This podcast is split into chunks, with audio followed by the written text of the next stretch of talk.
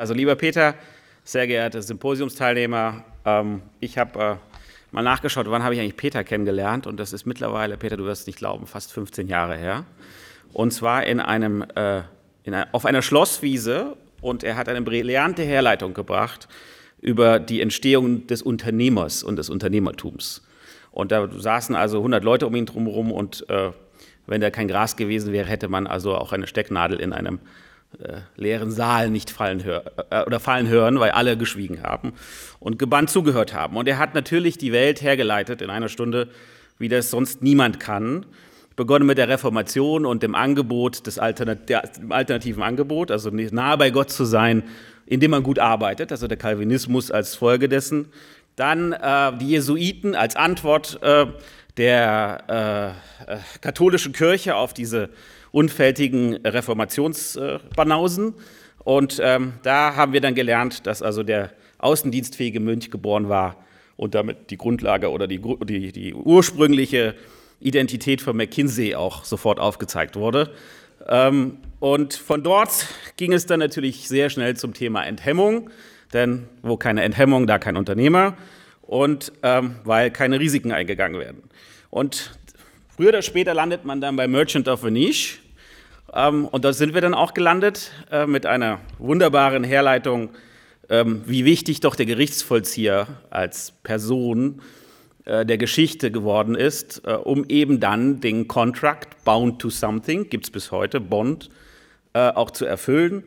Und ähm, dann der nächste Schritt, sozusagen der Überunternehmer, die Entstehung der Versicherungswirtschaft aus dem Zwang, die Risiken zu reduzieren, die Leutslisten in den Häfen, die die Auskunft gegeben haben, ob der wiederkehrende Kaufmann noch fungibel ist oder eben schon sein Schiff verloren hat, mit dem Hinweis auf die Globalisierung, ähm, nämlich alle unsere Begriffe in der Finanzwirtschaft stammen von da, Return of Investment, die Wiederkehr des Schiffes, das ausgesandt wurde, um Gewürze zu kaufen und wenn es dann wiederkommt, dann haben wir auch unser Investment wiederbekommen. Bis hin zum letzten Punkt ähm, der heutigen Zeit ein bisschen reflektiert diese eine Art von Fortunata-Ökonomie, wo sozusagen äh, das Glück äh, und das Anrecht auf Glück manchmal eine ganz komische Rolle spielen. Und einige Jahre später äh, hatte ich das große Glück mit Peter zusammen und mit dem anderen Peter, ihr sitzt auch hier vorne, und mit äh, Marenzel und, und René Gude, Gott hab ihn selig, ähm, ähm, eine, eine, nun, äh, einen, einen, einen Preis zu gründen eigentlich, der bemerkenswert ist, weil er auch dazu geführt hat und auch zeigt, wie Peter Sloterdijk sich einmischt. Denn was wir versucht haben, dort zu machen, war, vom Beobachter sozusagen in den Einmischer zu wechseln auf der einen Seite und auf der anderen Seite die Grundidee unter den, und festzustellen, wer die Wahnsinnigen sind, äh, wir oder die anderen. Und in dem Zusammenhang auch aufzuzeigen, dass es möglicherweise Vorbilder benötigt und dass Vorbilder hm, vielleicht äh, eine bessere Version sind, als nur Abbildern zu folgen und irgendwie der nächste Superstar zu werden im Fernsehen. Und das haben wir versucht gemeinsam zu prämieren, indem wir versucht haben, Menschen in das Licht der Presse und auch der Öffentlichkeit zu führen, äh, die Vorbildcharakter haben. Das ging in Paris los mit Stefan Hessel, äh, in Leipzig da mit Jetsun Pema, Martin Balloch, äh, Benedetti, Noam Chomsky, Konrad Hummler und, wie das so immer ist bei Peter, hervorragende Laudatoren, Thomas Macho, der ist glaube ich auch heute hier, ähm, Frank A. Meyer, der eine, eine unglaubliche Rede gehalten hat auf Konrad Hummler, die sich irgendwie 30 Jahre lang übers Feuilleton bekämpft haben und äh, das erste Mal persönlich gesehen haben dort zu dieser Veranstaltung und äh, Martina Gedecker zum Beispiel. Und bei Peters Büchern, um äh, dann die Rede gleich abzuschließen, ähm, um Publikationen und Artikeln, hat man gleich mehrere Freuden, so eine Art multiple Freuden, die man hat, wenn man die Bücher in die Hand nimmt und anfängt zu lesen. Das erste ist, dass man, also zumindest weiß ich es nicht, aber äh, man ist ja immer eingeschränkt im Wissen.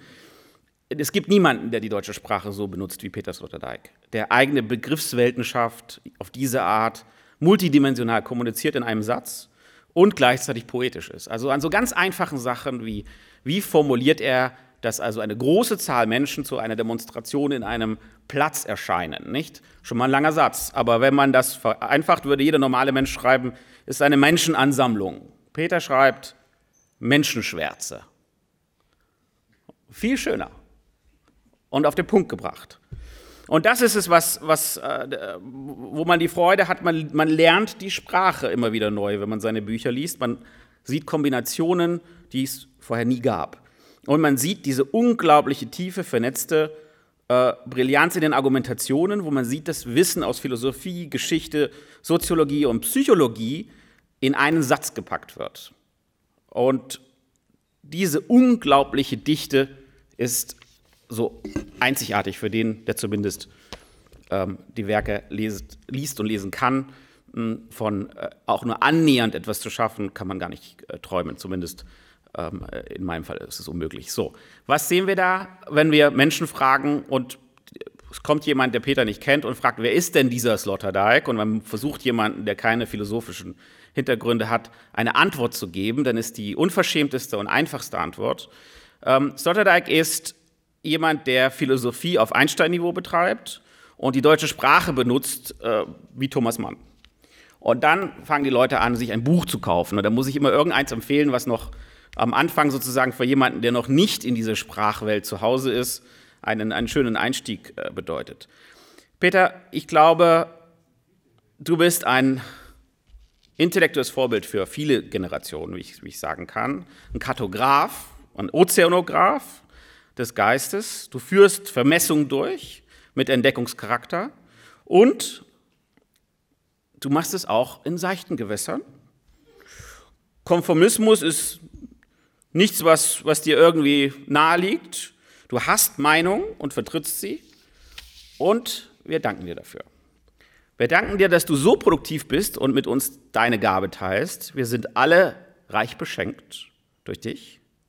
Wenn ich die Anwesenden sehe, würde ich noch viele Anlässe wie diesen wünschen. So viel Geist an einem Ort zu sehen, ist selten geworden in dem Zeitalter der alternativen Fakten, was ich heute Morgen wieder mal lesen durfte.